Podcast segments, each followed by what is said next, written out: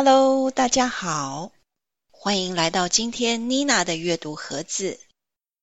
今天要打开的阅读盒子是接续上周的书，叫《福尔摩沙纪事：马偕台湾回忆录》，作者马偕，译者林婉生，前卫出版社出版。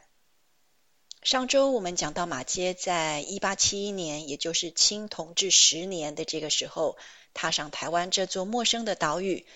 如何展开他的宣教生活？今天我们就来看看马街在台湾宣教生活的日常，还有在那个思想封闭的年代，一个老外到台湾宣教，他会遇到什么样的困难？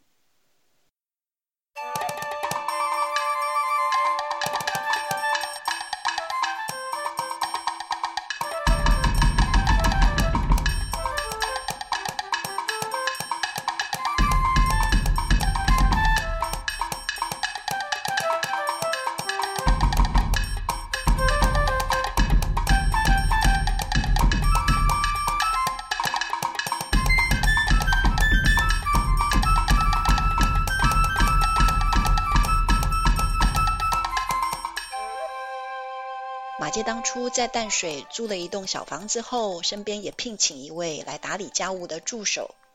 他每天跟着这个汉人好几个小时，像只鹦鹉一样，在他身后模仿他说话的语气和声调。所以，他这位助手觉得很不习惯马偕那样跟在他屁股后头模仿他讲话的样子，常常用怀疑的眼神看着马偕，觉得他是不是脑袋不太灵光，有什么问题啊？马偕也喜欢到乡间的农村和耕作的农夫或是放牛的小孩交谈，因为他觉得这样比较容易能够学到一般平常人所用的生活会话。第一次，当他走到草原上，远远的看见十多个在草地上放牛的小孩，就打算接近他们，跟他们聊聊，练习练习他的台语。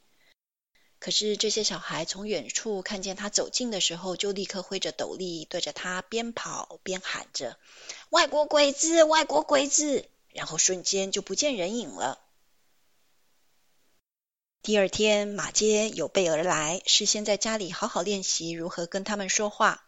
当他又来到同样的地方，试着再靠近他们，这些小孩从远处静静地看着马街，并警觉地预备好姿态，以准备随时逃跑。马杰赶快用台语开口喊了他们，跟他们说话。这些小孩子压抑的叫着：“啊，这个环娜懂我们的话！”接着他们就流露出对马杰感兴趣的神态。马杰赶快掏出口袋里的手表，吸引他们过来看。这些孩子立刻围住马杰，去摸他身上的衣服、纽扣。从这天开始，他们成了朋友。马杰每天都会到草原来，一待就是四五个小时，跟他们聊天，听他们讲话。要是听到新的生词或是句子，就马上写下来。就这样，慢慢的、慢慢的累积下来，马杰的词汇量跟语句表达的能力快速增加。他身边的那位助手也惊讶他的沟通能力进步神速。他从这些放牛小孩所学来的日常口语，比从其他方式所学到的还要多呢。马偕在他的传记里也提到，非常怀念这段草原上与牧童相处的时光，而这些牧童中有好几个也跟从马偕的信仰，当中有一个学生还成了传教士呢。就这样，马偕白天到草原上跟放牛的小孩聊天。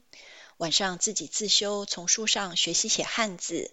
他每天晚上读书时会大声地开口练习，把白天学的生词跟句子一遍又一遍地大声朗读，为的是要训练自己的发音和听力能力。他尽量避开跟其他会说英语的外国人或是汉人相处的机会，总是找机会去和那些愿意听他说台湾话的人讲话，把自己放在一个完全讲台湾话的环境当中。不到五个月的时间，马杰就第一次使用台语讲道。现在我们常说的第二外语的沉浸式教学，其实马杰在当时就用上了哦，而且还用得很彻底呢。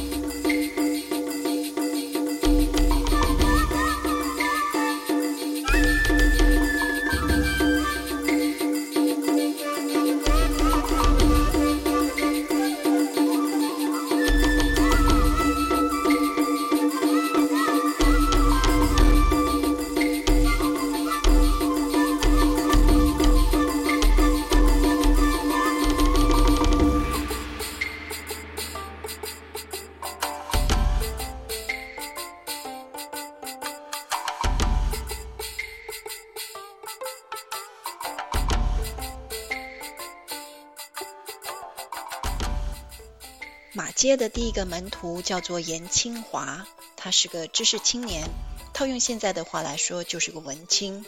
他刚开始到马偕那里去听他讲道，也常常提出他对信仰的问题和疑惑。不仅如此，他还带了社会上的一些知识分子，也就是当时中了科举以及私塾的老师，到马偕的住处跟他辩论基督教的信仰。马杰对于台湾社会的民间信仰和儒教、佛道教有一定的研究和观察。所以，对于他们来势汹汹、气势磅礴的质疑，马杰都能接住他们抛出的直球对决；而反过来呢，对他们抛出问题，让他们去反思。马偕对于严清华的质疑和经常跟他辩解，非但没有表示不耐烦，他反而觉得那是因为严清华想认真的寻求真理，是个慎重的人。马偕相信要认真对待他的困惑，因为一旦疑惑解开了，他会是个忠于自己信仰的人。于是马偕送给他一本圣经。慢慢的，严清华经常到马偕那里听到。一八七三年，也就是清同治十二年，严清华接受洗礼，后来渐渐的就以学生的身份帮马偕代理一些日常事务，并且搬到马偕的住处跟他住在一起。日后，严清华也成为了第一个传道师，也就是北部教会第一位本籍牧师。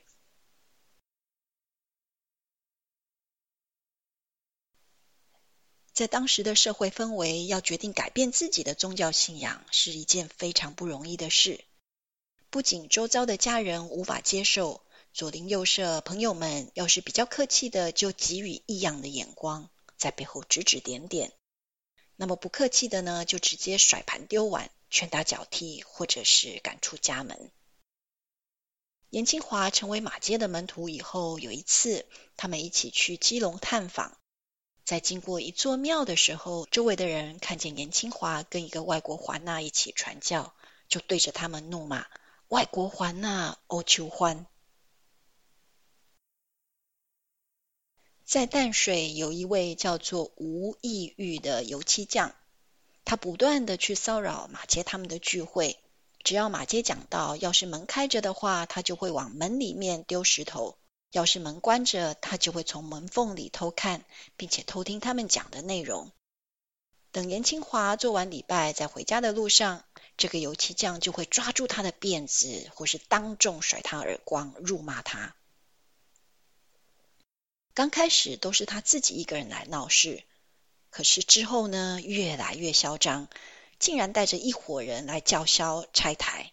为了不引起误会，马偕跟严清华他们都忍了下来，只能默默为这件事祷告，祈求上帝能赐下光，照亮这个吴义玉这位油漆匠，让他知道他们的信仰都是真诚的道理。就这样过了没多久。很奇妙的是，有一天，这位吴义玉油漆匠竟然来敲马街的门，祈求他们的原谅，并且表明要接受他们的信仰。这个油漆匠信了基督教以后，一有空就到马街他们那里进修、听讲道。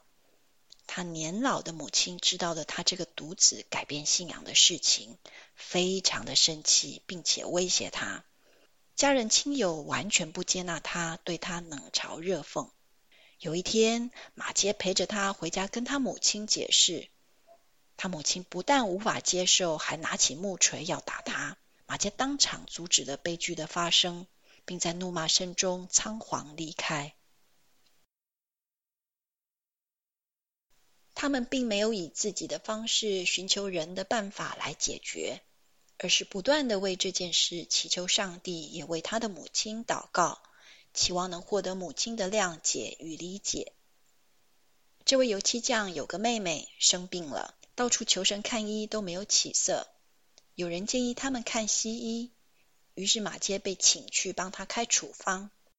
马偕诊断出来他得的是疟疾，于是帮他开了药方。他吃了马街开的药以后，不久就痊愈了。因为这件事，母亲的心变得柔软，也开朗起来了，不再继续阻扰他儿子的信仰。过了不久，他母亲和妹妹也都相继接受了这个信仰，成为基督教家庭。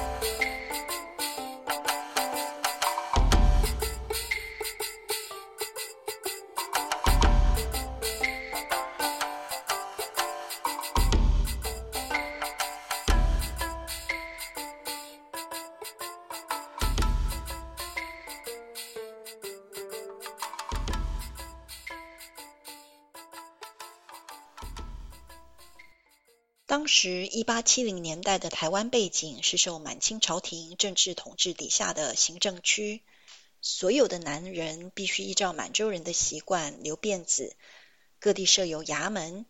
理论上，皇帝统治中国，不过事实上，各地的事务都是由满清设立的六个部门在指派。台湾之前隶属于福建省，一八八七年被晋升为一个省份，和其他各省一样，由北京委派一位巡抚来治理。巡抚底下有四位县知事，管理台北的四个县区。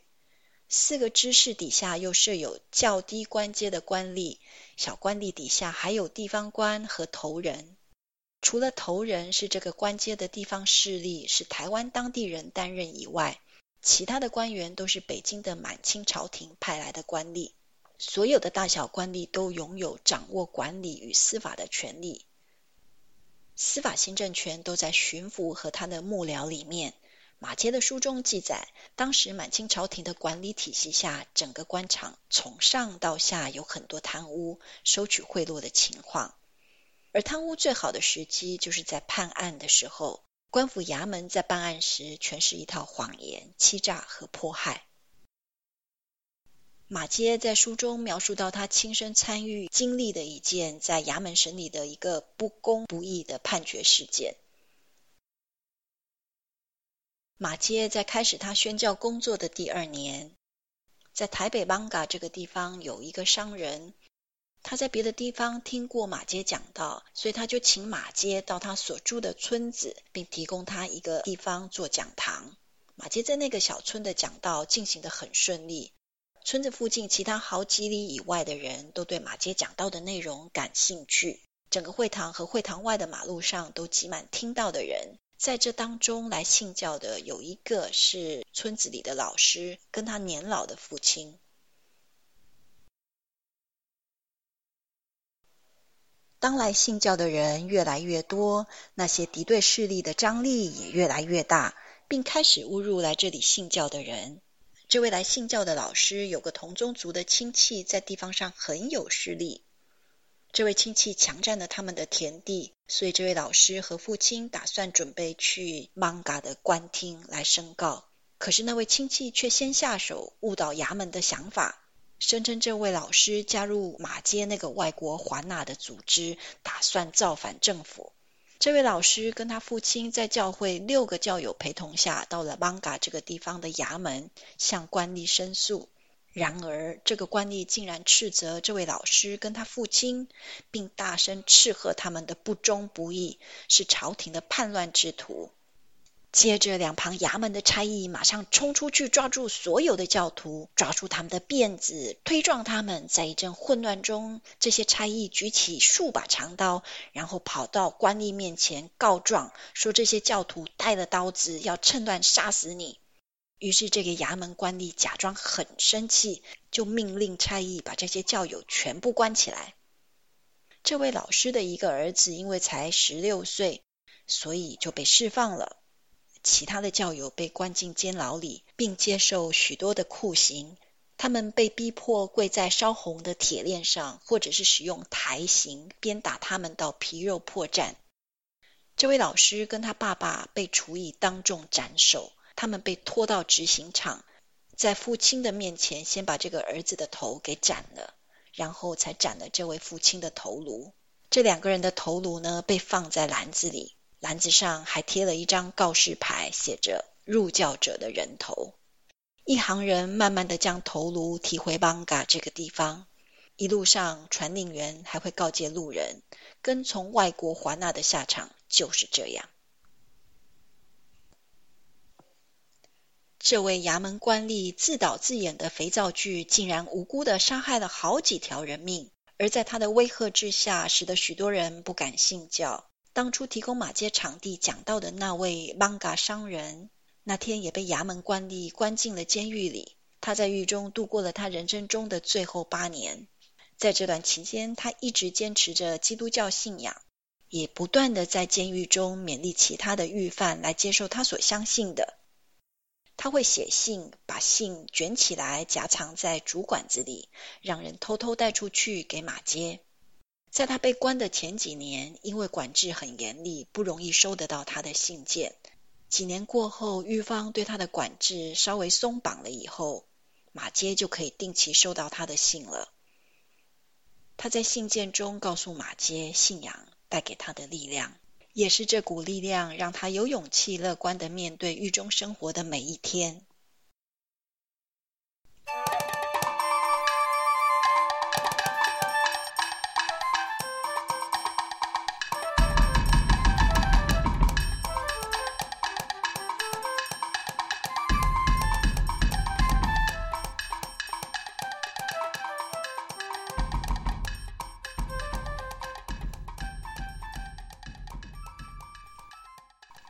马偕在他的自传里面提到，在他的传教生活当中，最困难的一个地区就是台北的艋舺。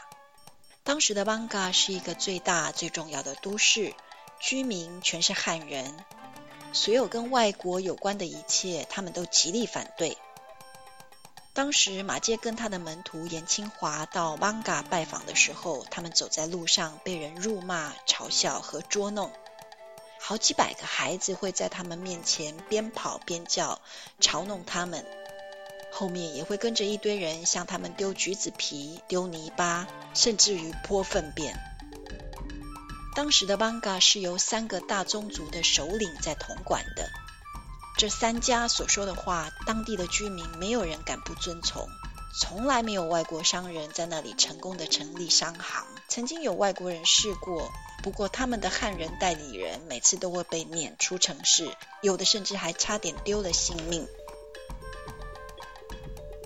Manga 的首领们下告示，要求所有的百姓不可以把房子或是土地出租、转让或卖给传教的这些外国环纳，违者必须被关或是被处死刑。马街好不容易在 Manga 城外的东边租到了一间很简陋的房子。但是仍然被丢粪、丢石头赶出城。当天晚上，马杰跑到大道城那里去找他的学生，他在那里讲道。晚上大家一起祷告，聚会完以后，当天夜晚，马杰心中有一股感动，他觉得应该要再试试，所以他们决定马上起身回去艋舺。他们摸黑走进城里面，虽然不确定方向，但是在途中却遇到了一位老人。他们问老人有没有房子可以出租给他们做传教使用，老人竟然回答有。他们跟着老人走过了好几条暗巷，然后才来到了一间小小的房子。因为当时的法律规定必须向本地人承租，所以为了确保租房子没问题，马街要求立刻跟地主联络。半个小时之后，地主到了。他们写了契约书，双方都盖了章，彼此同意以后，那个人就从后面的路悄悄离开，消失无踪了。第二天早上，他们在房子的门前装上一个牌子，上面写着“耶稣的圣殿”。不到一个小时，门前挤满了一堆愤怒的民众，一整天都不断的有人来来去去的在门前叫嚣。第二天，整个城市沸腾，数千人喧哗的声音响彻云霄。第三天开始来了一些长麻风病的啦，还有一些乞丐跟一些又脏又穷的人，他们被雇来骚扰马杰他们。到了下午，群众激动的情绪更激烈，有数百人把辫子绑在头上，表示要一决输赢。当中有一个人向马街他们的房子丢了一块石头做暗示，以后其他的人立刻叫嚣大叫起来，声音震耳欲聋。有的爬上屋顶，有的走进屋内，有的在屋外。一间房子就这样被大家拆成碎片带走，一点都不剩，连地基的石头都被用手挖起来。他们还在地上吐口水。马街他们只好到对面的客栈要借住。然而客栈的主人知道以后，马上带着门的钥匙把门关起来，并祈求他们离开，免得他的客栈被拆了。不久以后，当时官府的一位姓满的官员坐着轿子赶来了，后面有士兵跟随，而那时英国驻淡水的领事也在这个时候出现了。这位中国官员要英国领事下令叫宣教士离开邦嘎这个地方。英国领事马上反驳他，表示他无权管这件事，而身为英国公民的马街满清政府应该必须保护英国公民的安全。这件事斡旋了一下子之后，英国领事就离开了。马街把英国领事送走了以后，这位中国官员满大人竟然当场跪在马偕面前，要求他离开。马坚拿起他帮人拔牙的钳子和一本圣经给他看，向他解释他为什么要留在这里为人拔牙和传福音的原因以及动机。虽然这位满大人懊恼地离开，不过却留下了一小队官兵看守这个地方。过了两三天以后，民众激动的情绪才渐渐缓和，慢慢的官府让步了，不再刻意刁难，所以他们就在原地盖了教堂。但是附近路上依旧有官府的士兵巡逻，以维护安全。邦嘎的三大宗族仍然敌视马偕他们所做的事，而当初租给他们房子的房东也因此必须逃命，流落外地。尽管如此，马偕还是决定在这里长期经营，借着帮人免费拔牙来获取当地居民的好感。渐渐的，一段时间以后，开始有些成效。马街见敌对势力缓和了以后，于是就在这里盖了一间有砖瓦屋顶的房子，作为敬拜上帝的地方。一八八四年，当法国入侵的时候，这间教堂被拆毁，所有房屋的建材不仅都被拿走，还对传教士和信徒极力侮辱。法国军队停止攻击以后，马街他们重新又在这里盖了三间用石头砌成的坚固教堂。一八七九年有一天晚上，马偕跟他的六个学生在路上行走，他的妻子则坐在轿子里。他们在邦嘎的一条街上往教堂的方向走去。那时是邦嘎神明绕境行程快要结束的时候，信徒的情绪非常激昂。形成的队伍有数千人，大家又叫又跳，像是着魔了一般。队伍中有人认出了马街他们，然后有人从他妻子的轿子里往他妻子的脸上丢进一支火把，他的妻子差点因为这样而弄瞎了眼睛。差不多有十来个人左右将他的学生们推倒在地上，人群开始叫嚣，情况变得很危急。就在千钧一发的时候，有一位老人突然从一栋房子冲出来，缓冲局面，对着他们解释说：“这位是马街牧师，不可以干扰他们。”接着赶紧带着他们往前面的路边走，路旁右边角落刚好有一条不起眼的小巷子。老人快速引导他们进入巷内，用以脱险。马街他的学生们不畏辛苦的在做宣教的施工，对于当地居民的羞辱也耐心对待，选择长期在这里经营。马街也利用免费拔牙和提供医疗的服务做在地生根，因而渐渐的获得当地人民的理解与信任。敌对的势力慢慢消退。在一八九三年，当马杰全家要离开台湾回加拿大的那一天傍晚，马杰在回忆录里写道：“经过这几年的生根经营，邦嘎确实让人看到这个城市的奇妙改变。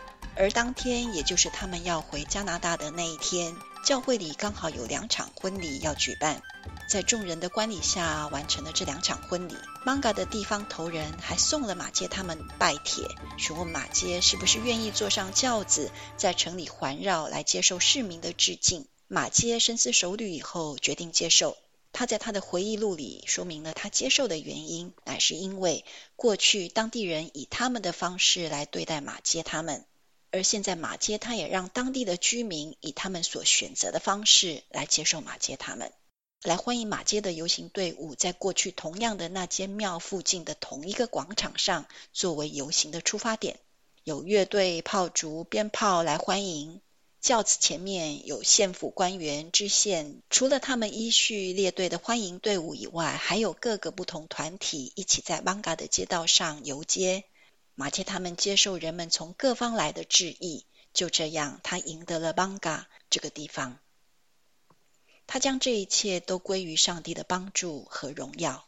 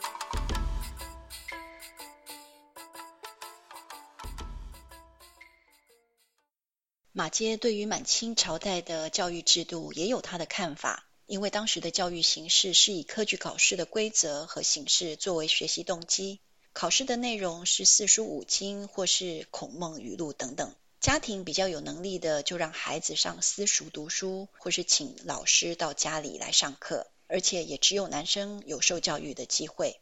马偕在他的自传里提到关于他对汉人学堂的印象和看法。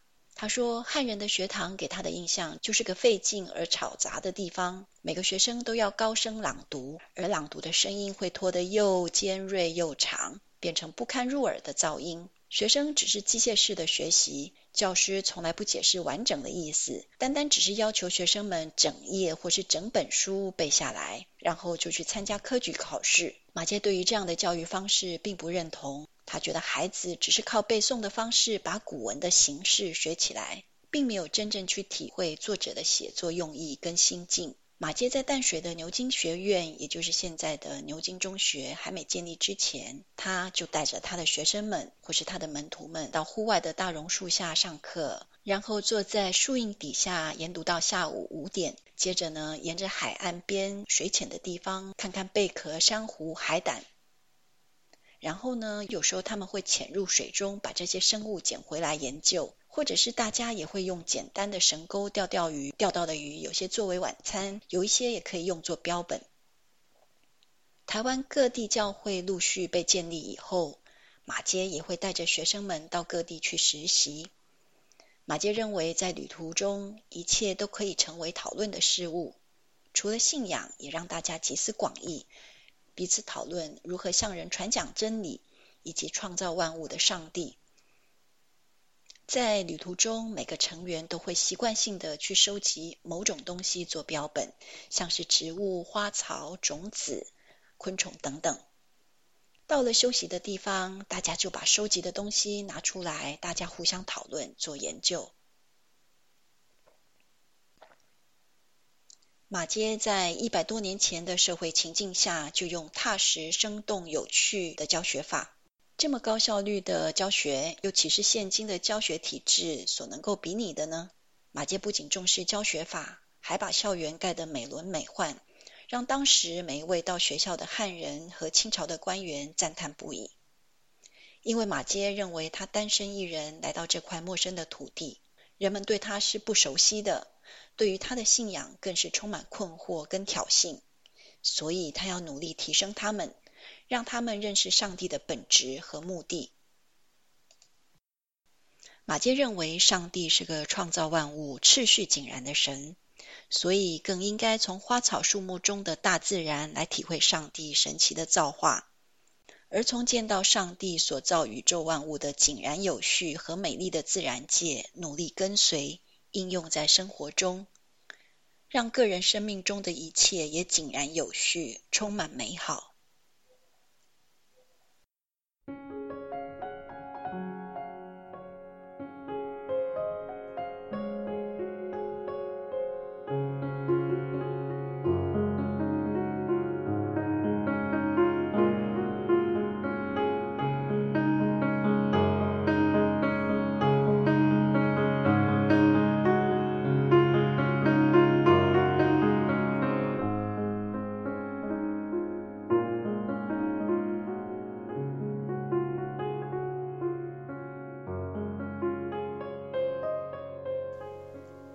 接他这一生奉献给台湾的神圣使命，在看似平凡却充满挑战和危机的宣教生活中，活出上帝赋予他生命的价值。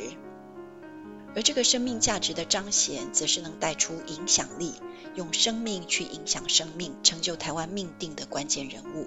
他还用台语写了一首诗，叫做《最后的徛家》，献给台湾这块土地。马偕这位外国宣教士能用台语写诗，那么今天妮娜就来挑战看看，用我的台语来念出这首诗，为今天的分享画上句点。我专心所疼惜的台湾呐，我的青春拢献给你。我专心所疼惜的台湾呐，我一生的欢喜拢伫这。我伫云雾中看见山岭，伫云中气香，观满全地，波浪大海，遥远的对岸，我意爱伫遮眺望无煞。我心袂通挂离的台湾呐，我的人生拢总献予你。我心袂通挂离的台湾呐，我一生的快乐拢伫遮。毋茫我人生的煞尾站，伫大影拍欢的笛声中，伫竹林摇动的阴影内底，找着我一生最后的起家。